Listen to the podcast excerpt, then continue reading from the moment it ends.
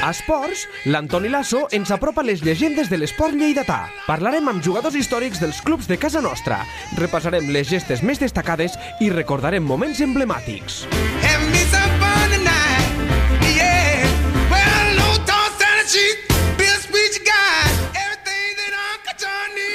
Sempre pensem que el món del futbol són futbolistes, entrenadors, directius i aficionats. Avui no tocarem ni una cosa, ni l'altra, ni l'altra, ni l'altra. Avui tocarem un personatge que dins del món del futbol sempre ha existit i en els darrers anys ha existit més que mai i se li està donant més transcendència o preponderància que abans. El món de la representació, dels agents, dels intermediaris, que es deia tradicionalment i que a poc a poc mm, va anar desapareguent aquesta paraula perquè no era considerada mm, correcta o políticament correcta o amb l'evolució del llenguatge eh, es considerava que era mm, menysprear aquesta figura. Agents FIFA, es va dir després. En definitiva, els representants dels jugadors i dels entrenadors. Un personatge que sempre hi és, que només es parla de, dels molt coneguts, però que n'hi ha cada dia més i n'hi ha un grapat. Avui en tenim un que es diu Miguel Gómez Quelle. Miguel, bona tarda. Bona tarda. No ets Jorge Méndez, no ets Minguella, No. no ets Bairam Tutumlu, eh, però ets un exjugador de futbol, que t'agrada el futbol i que t'has volgut abocar, no dedicar, perquè professionalment, diguem-ne que encara no estàs a, al nivell per poder dir prou em dedico a la representació mm. i tens les teves qüestions professionals, però per què et dediques a un món que és tan complicat com el de la representació, després anirem desenvolupant els motius del per què és tan complicat, per què et dediques amb això, què has vist amb això, més enllà del somni, de la possibilitat de dedicar-te un dia professionalment a tot això.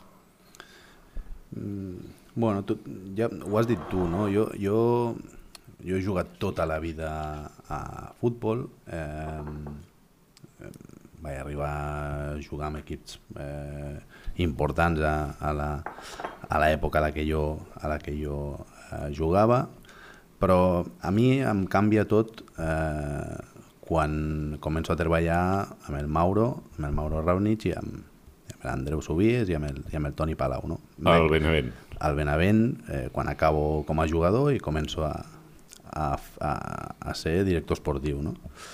Primer de tot perquè en aquell moment mm, no era, no era comú, no, no, no hi havia directors esportius. Eh, aquí a Lleida doncs, hi havia el Lleida, però no a equips de tercera divisió no hi havien.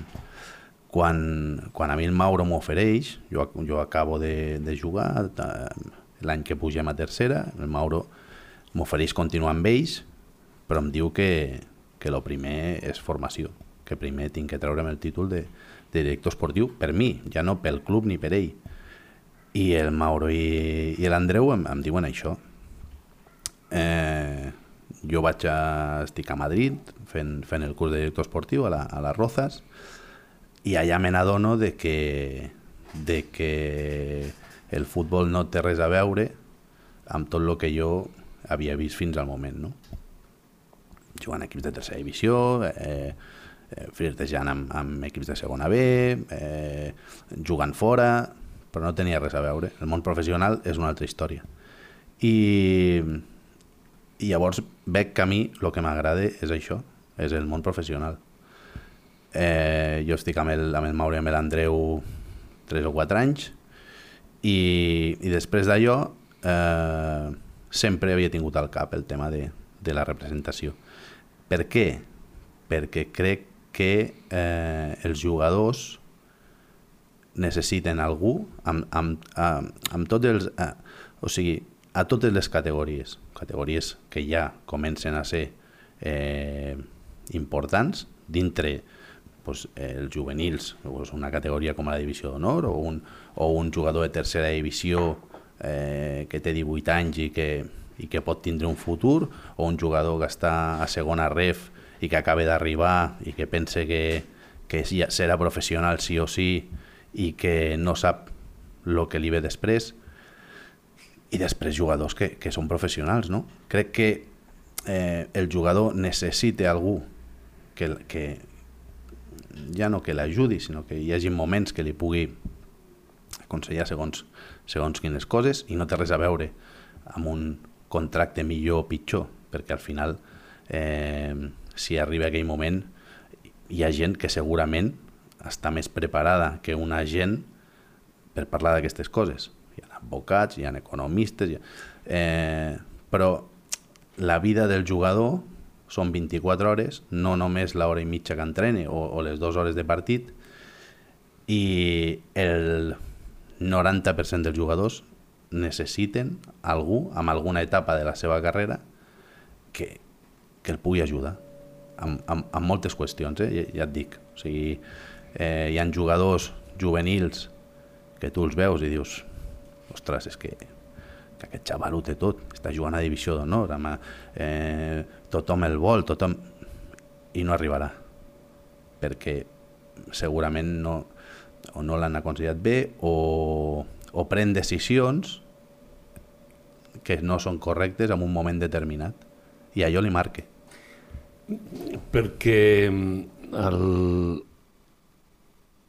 la meva impressió personal i la meva opinió també mm, després de veure la trajectòria del futbol aquests darrers anys és un mal necessari. Vull dir, és normal que amb 11 anys, 12 anys, els jugadors tinguin representant. No, parleu amb el meu representant. Jo, jo, jo tinc la meva idea sobre això. I, Bueno, crec, i, crec. I crec que no. Però amb això no vull dir que o el jugador o el pare o l'agent que porti aquest tipus de jugadors s'estigui equivocant. Jo, jo tinc la meva idea. Crec que fins que un xaval no arribi pues, a ser juvenil, que on ja... Però ja no perquè sigui... Eh, perquè tingui més edat o menys, o perquè sigui millor o pitjor, o perquè ja sigui un negoci o no el sigui, sinó perquè la vida li canvia. La vida li canvia. Quan, quan té 15, 16, 17, la vida li canvia. I és quan probablement sí que necessita algú que l'ajudi, no algú que li busqui equip, que parli eh, aquí o allà, que li trobi un contracte millor o pitjor.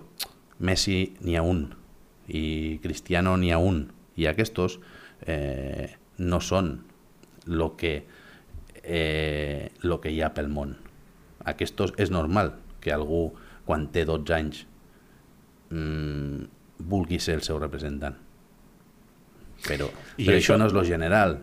I què és pitjor, un representant o un pare amb un jugador de, de 12 anys?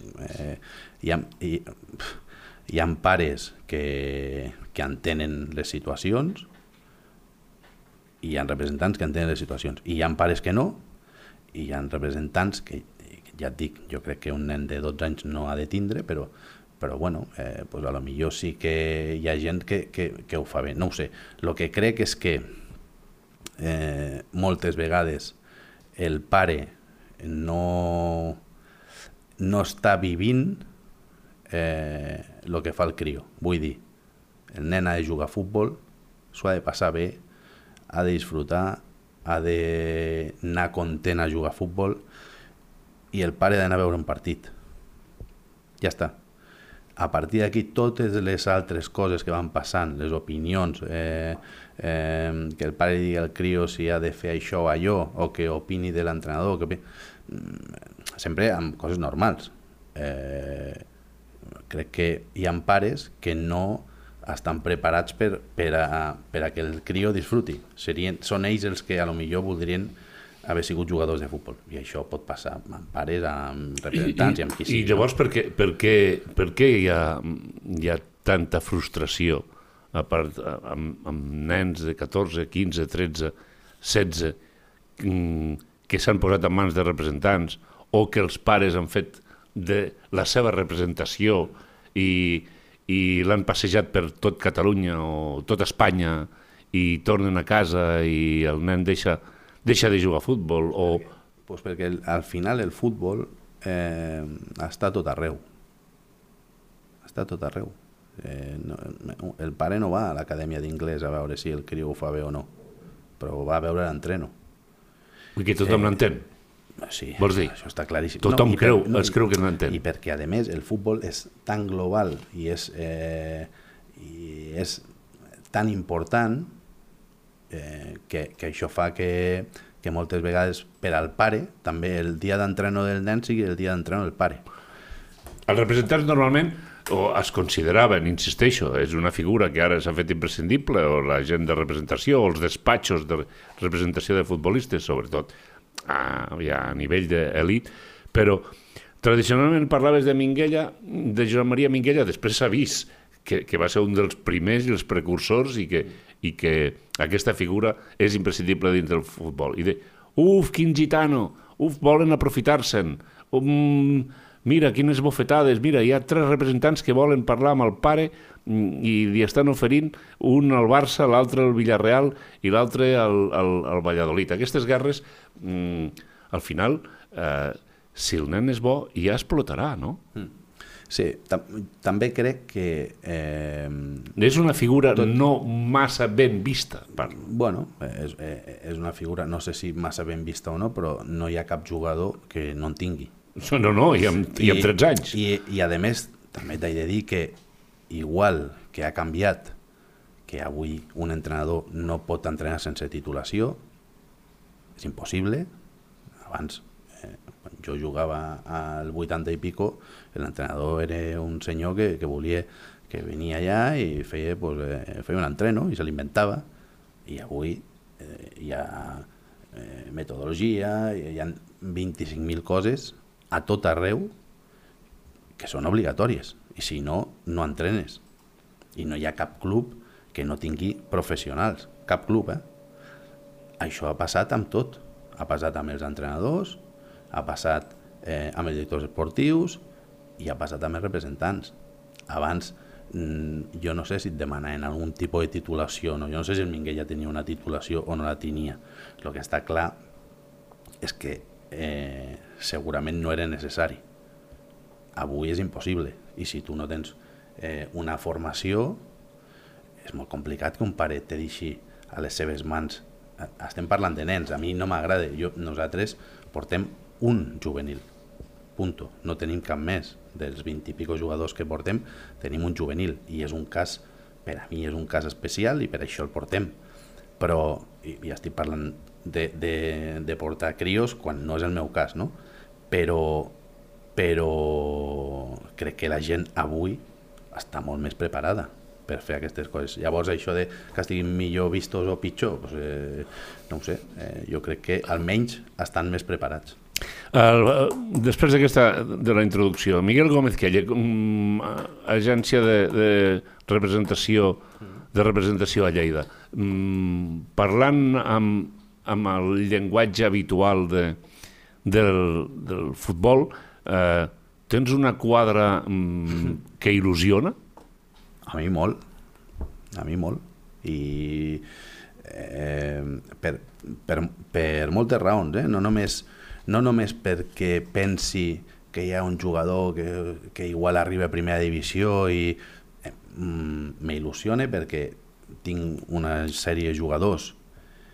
Primer que volen estar amb mi i que, i que quan parlo amb ells veig que el que jo els hi dic els importa i veig que eh, la meva opinió per ells és important i no et parlo només eh, d'una opinió futbolística perquè moltes vegades eh, quan el jugador si el jugador no juga un dia em deia el Vicenç Amigo mira eh, el día para quedar con el jugador no es el domingo después del partido porque si han ganado hay un montón de gente esperándoles y entonces te dan un abrazo y te dicen, bueno, ya hablamos. Y si han perdido, están de muy mal humor. Y tampoco es el momento. Entonces, per, per què et dic això? Perquè jo intento eh, parlar amb ells eh, pues entre setmana, eh, com ha anat l'entreno, eh, quedar un dia per dinar, parlar de mil coses. Per a mi és important veure que no parlem només de futbol, que no és que ells pensin hòstia, és que aquest tio sap molt de futbol i, i per això és el meu agent. Parlem de moltes coses. Parlem de que és molt important l'alimentació, que és molt important cuidar-se, que és molt important arribar al primer i marxar l'últim, que és molt important ser professional encara que estiguis a tercera divisió, perquè si vols arribar tens que ser-ho en aquell moment ja. Per això, és molt, per això jo estic il·lusionat i content. Perquè eh, què és pitjor? Representar a jugadors joves, promeses, que no sabem si acabaran consolidant-se o no, ja veurem en quin nivell, o entrenadors que tots es pensen també que són Guardiolas i, i Mourinhos. Eh, hòstia, no, no, jo els entrenadors que jo porto 5 o 6 entrenadors, ¿vale? i tinc una sort espectacular amb els que tinc. No, no, mm, igual que amb jugadors moltes vegades els has de posar els peus al terra, segurament amb, amb entrenadors també, eh? però jo dels que tinc no, no t'ho puc dir. Eh? Jo porto al Ramon Calderé, porto al Lluís Milà, que ha sigut segon entrenador a primera divisió 7 o 8 temporades, Entrenador Tàrrega. que, que ara està a Tàrrega. Està a Tàrrega i jo no sé si la gent és conscient de, del luxe que és que el Lluís Milà estigui a Tàrrega. Aquest ha sigut segon entrenador al Màlaga o a la Real Societat o al Lech Poznan de Polònia. O, és que te, te puc dir 10 equips més.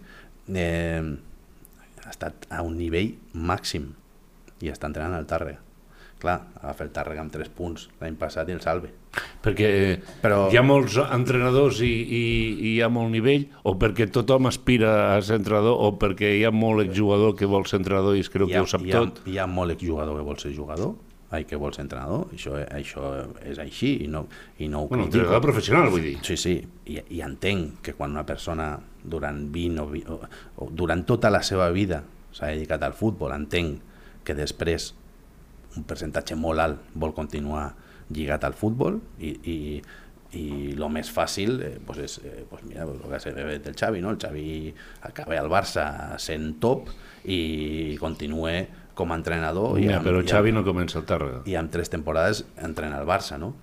No, e- evidentment no, i, però hi ha moltíssims més que, que han jugat a primera o a segona i volen continuar sent entrenadors. I entenc que un, al final, la seva vida és aquesta i, i el més fàcil o lo normal és continuar. Però, mm, bueno, el que et deia abans, jo del lo que, dels que jo eh, amb els que jo treballo i estan amb mi i m'han demostrat confiança i, i, i estic encantat d'estar amb ells eh, són uns tios que a part de que professionalment són molt bons eh, tenen els peus al terra Mm, clar que hi haurà per ahí que són estrelles i pensen que són estrelles, però bueno, això també passa amb els jugadors. I els jugadors, eh, és fàcil o difícil?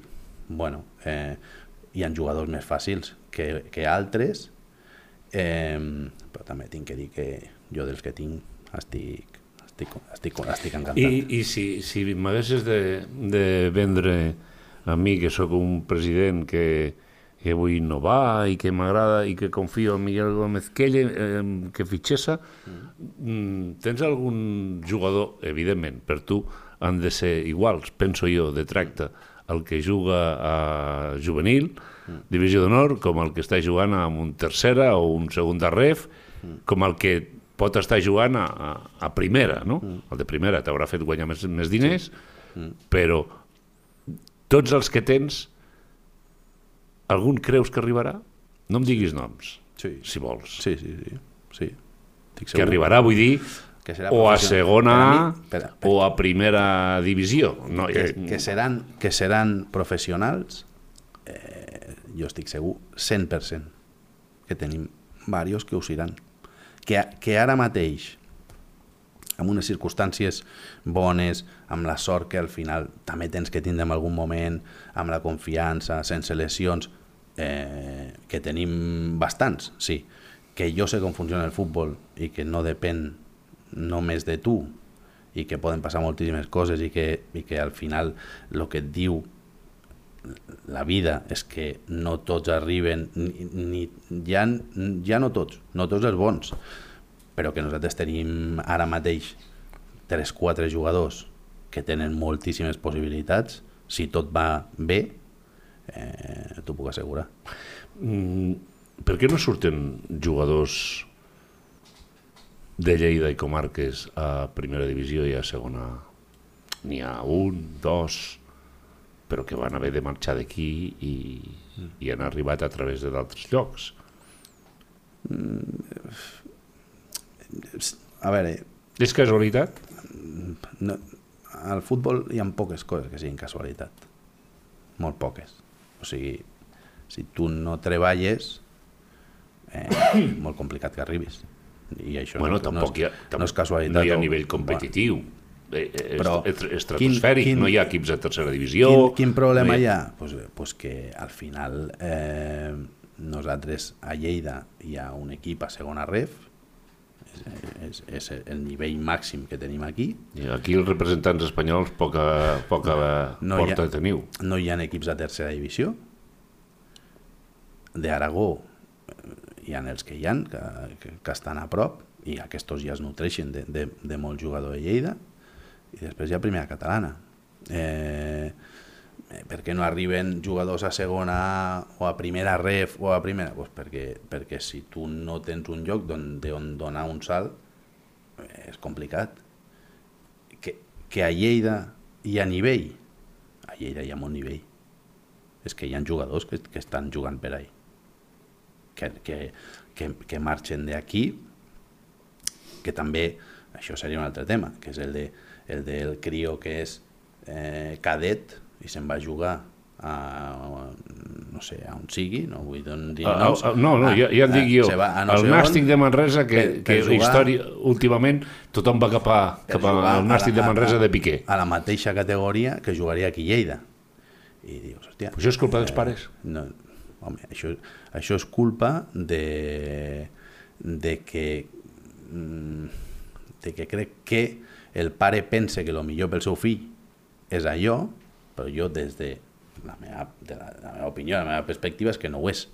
Jo no crec que eh, un crio de 12, 13, 14 tingui que fer cada dia eh, 100 quilòmetres d'anada, 100 de tornada per entrenar amb un club que no és eh, el Bayern de Múnich.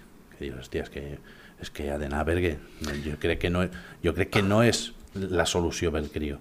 Ara, que me dius és que mm, aquí no hi ha categoria, no hi ha nivell, no hi ha entrenadors no hi... Uf, tinc que, sí o sí tinc que anar-me'n a un altre lloc bueno, però és que no crec que això passi crec que això no passi o sigui, no, no, la diferència no és Barça o el club eh, un club de Lleida, no? No és aquesta. És que parlem de clubs que són molt semblants. Per això crec que, que a Lleida eh, passen moltes coses que fan que no sigui fàcil arribar. Però bueno, encara i així, encara i així, amb tot el que t'he dit, van sortint jugadors.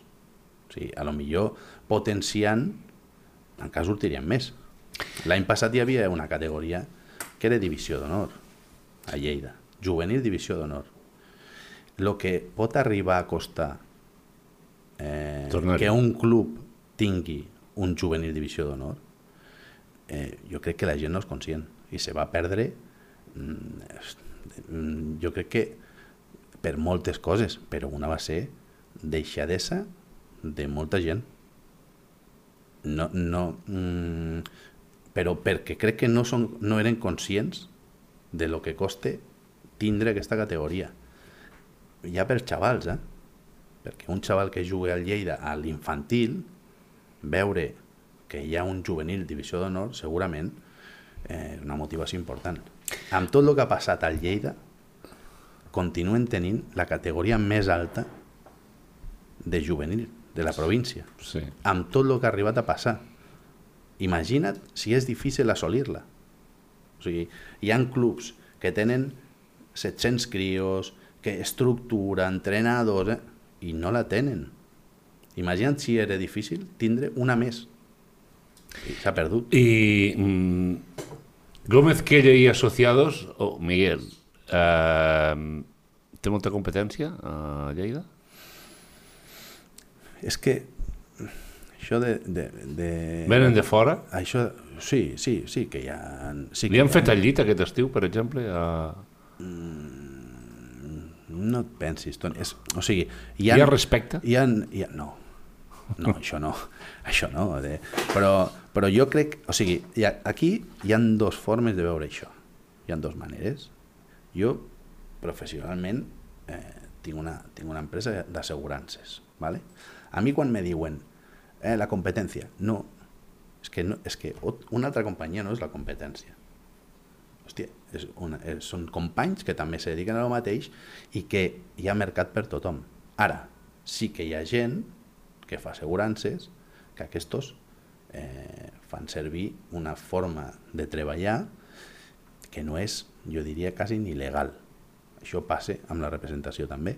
O sigui, hi ha molta gent que es dedica, però hi ha gent que no ho fa d'una manera, diguéssim, eh, anava a dir...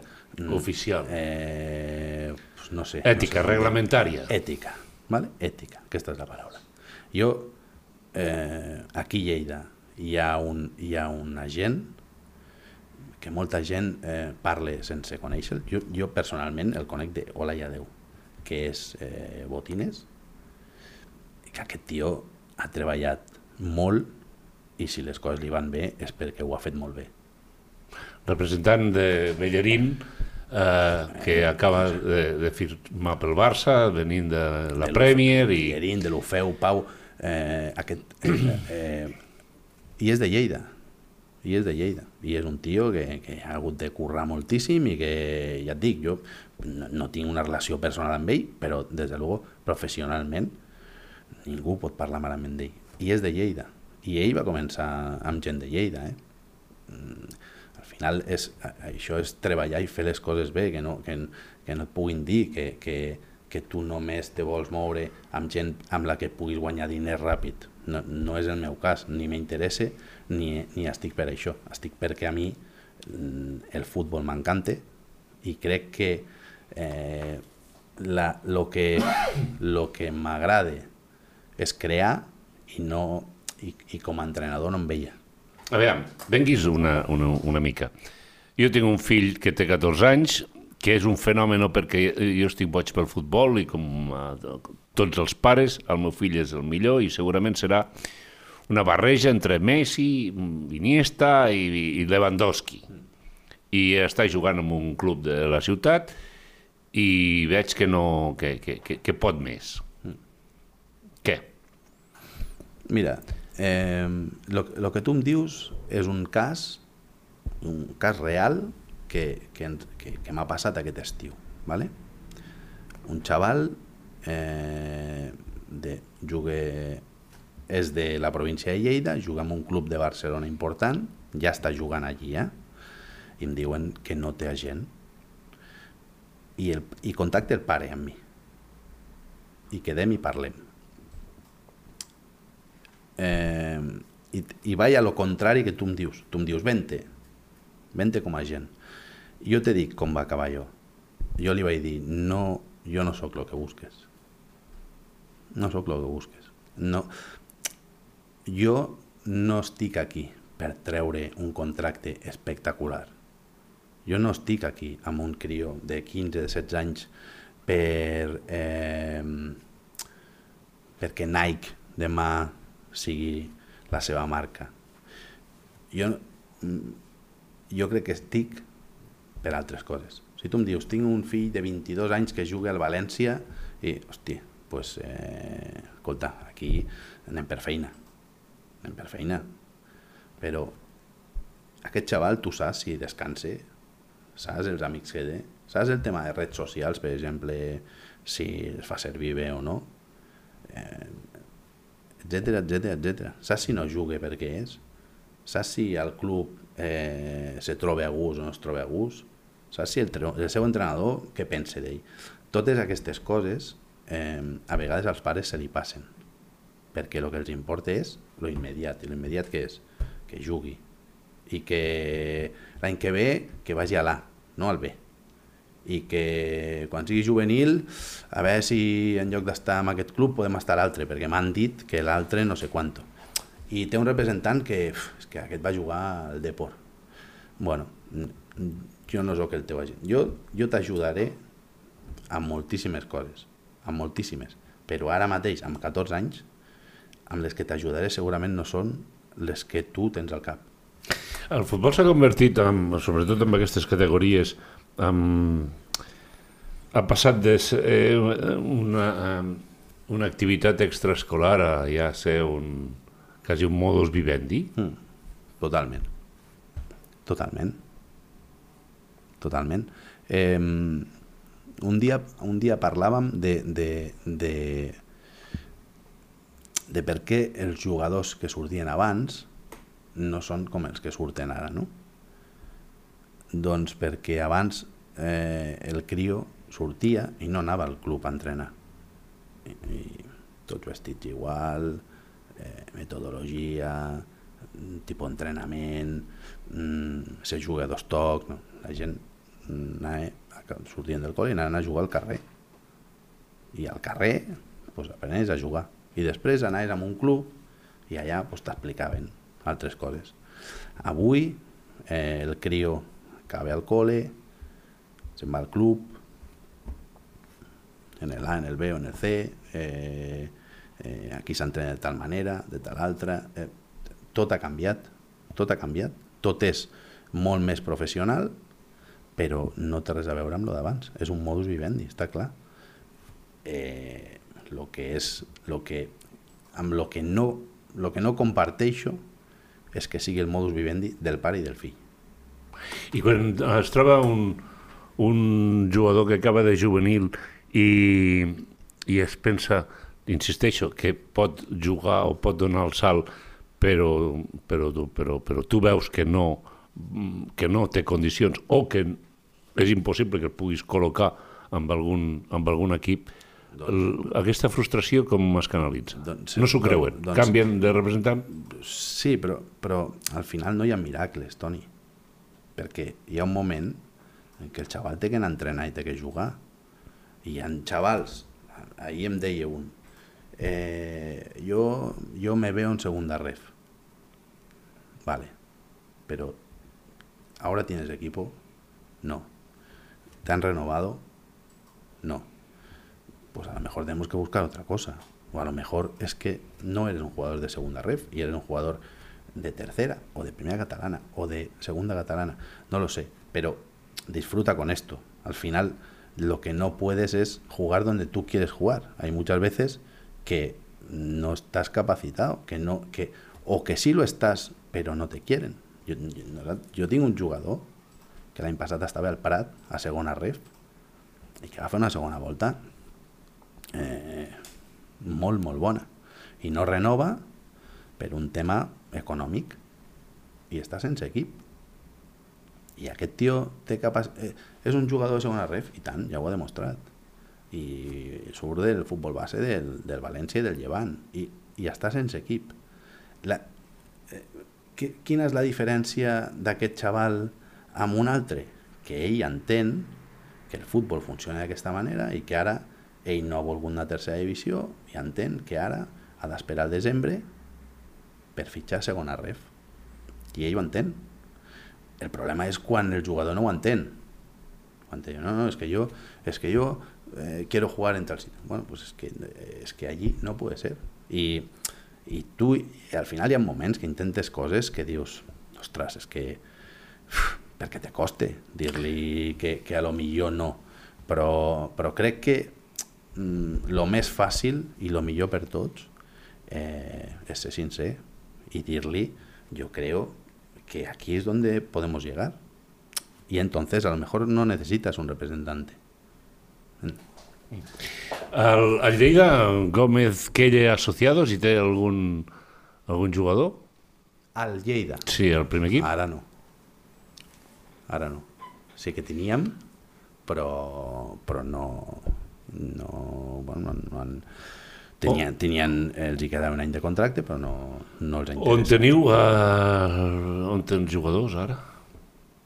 Ara tenim, doncs mira, uh, un equip de segona ref de, de Pamplona que es diu San Juan, tenim uh, el, el Marc Torra que està al, al Huesca, divisió d'honor del Huesca, el Marc ha firmat contracte professional i ara està entre el divisió d'honor i el filial, però és un xaval que, que té unes condicions espectaculars, després estan eh, Belló i Solano, aquests dos eh, estaven al, eren els que estaven al, al Lleida i no han continuat allà, han firmat a, al Binèfar de tercera divisió, tenim un noi que es diu Alin, que aquest eh, té contracte amb el Cornellà de primera ref, està cedit al, al Tamarit de tercera, tenim el Nil Sauret, que és un xaval de, de Lleida que a més eh, més que és un tio, és un tio super serio, és, eh, és un professional, eh, està al Girona B, era el capità del Girona l'any passat, del Girona B, aquest any, aquesta pretemporada ha jugat amb el, amb el primera divisió diversos partits, i el Nil és un tio que, bueno, és dels que jo et deia abans que jo estic segur que si les coses són normals eh, arribarà, perquè, perquè té totes les condicions per fer-ho. Eh, tenim a, un noi que es diu Marc Sanz, que aquest és porter, aquest és juvenil d'últim any, però aquest ha jugat des de que era cadet, ha jugat sempre a Divisió d'Honor, també està bé al, al Cornellà. L'Eric Vales, que és el capità de la Sub-21 d'Andorra, ara, ara està amb la, amb la, en l'absoluta, jugant classificació, bueno, aquesta jornada que hi ha classificació eh, de seleccions, està, està ja amb l'absoluta.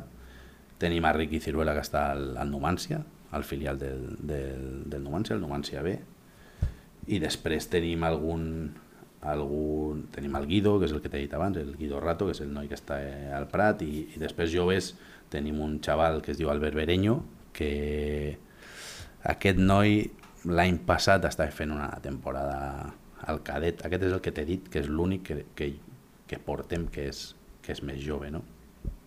va fer una temporada boníssima al seu equip, al Lleida i es va trencar els lligaments i, i, ara, i ara ja tornarà tornarà una altra vegada a jugar d'aquí un mes i, bueno, i és un xaval que també que també serà important el Xavi Becerra que, que està al juvenil nacional del Lleida però, però també un noi fa dos anys va tindre una oferta molt bona per anar a un club de primera divisió, eh, inclús amb el Jordi Esteve ho vam parlar i tinc que dir que, que el Jordi eh, es va portar molt bé perquè ens va dir que no hi hauria cap problema, bueno, no ens va dir, eh, eh, amb el Jordi si tot està eh, firmat doncs millor no? que no que tu, que tu digués però teníem eh, la sortida per anar-hi però també hi va haver un problema amb aquest club i, i no va marxar i ara està al, al, al juvenil nacional és un noi que jo crec que les condicions que té eh, són per, perquè quan acabi juvenil nacional eh, el Lleida eh, almenys mm, almenys eh, el tingui en compte pel primer equip, però bueno, eh, aquesta és una decisió que, que prendran ells, no? I no sé si m'he dit algun, si m'he dit algun, pues, que, Que no s'enfadin, que, Que no al final si, però, però vamos, si, si triomfen eh, el, els portaràs eh, al lloc adequat. Hem conegut les profunditats de les interioritats del món del futbol que molta gent home, no desconeix. La gent del futbol sí que coneix eh, el món de la representació. El que no creu la gent o veu la gent o sap la gent és que no és el mateix representar a Messi, òbviament, mm. o a Cristiano Ronaldo, o a jugadors de primera divisió i segona A, ara ja pot ser primera ref, també comença a, Sí. diguem, a haver-hi un nivell però vaja, doncs de segunda ref, tercera ref, primera catalana, juvenils, divisió d'honor, cadet, tot això, és molt més complicat. I hi ha fidelitat. Vull dir, amb 14 anys necessita l'autorització del pare, o amb 15 anys necessita mm. l'autorització del pare. I el pare signa aquesta autorització. I el nen progressa. I, i al cap de 3 anys explota. Mm. Si t'he vist no m'acuerdo, Home, espero que no. però passa. Home, clar, clar que passa.